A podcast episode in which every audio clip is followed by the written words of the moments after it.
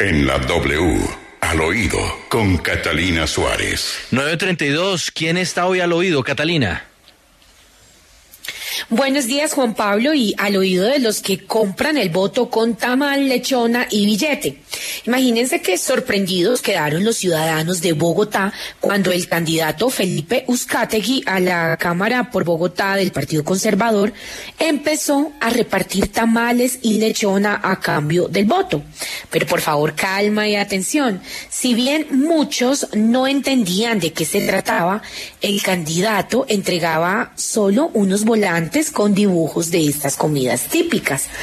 Al final, cuando se le acercaban los ciudadanos, les entregaba un volante que decía, le compro su voto con propuestas que traigan cambio.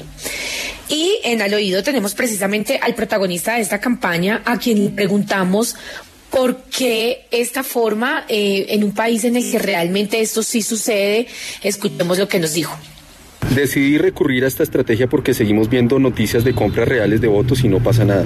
La gente perdió la confianza en la política y ya ni ideas quiere escuchar porque siente que todos van a llegar a hacer lo mismo. Si permitimos que sea el factor económico el que siga eligiendo, los nuevos liderazgos jamás llegaremos al Congreso a renovarlo. Pero además no es el único. También nos enteramos que el representante y candidato al Senado por el Centro Democrático, Eduardo Rodríguez, anda por la costa repartiendo unos billetes para hacer una pedagogía. Son billetes de 50 mil pesos y 100 mil. Eh, por un lado dicen vender su voto es corrupción y en otros billetes dice no le ponga precio a su futuro.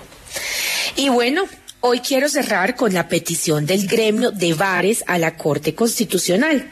Les cuento que la Asociación de Bares de Colombia, ASOBares, hizo una petición a la Corte. Están exigiendo una respuesta acerca de la reforma al Código Electoral, ya que en el articulado se introdujo una reducción de la ley seca.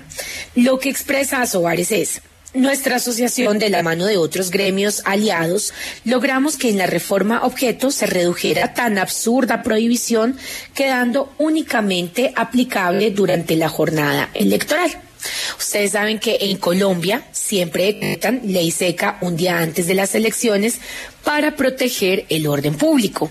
Entonces estaremos atentos para saber qué responde la Corte, pero además yo a veces pienso que de pronto, si de se votara borracho, hasta de pronto se elegiría mejor. Soy Catalina Suárez en Al Oído W.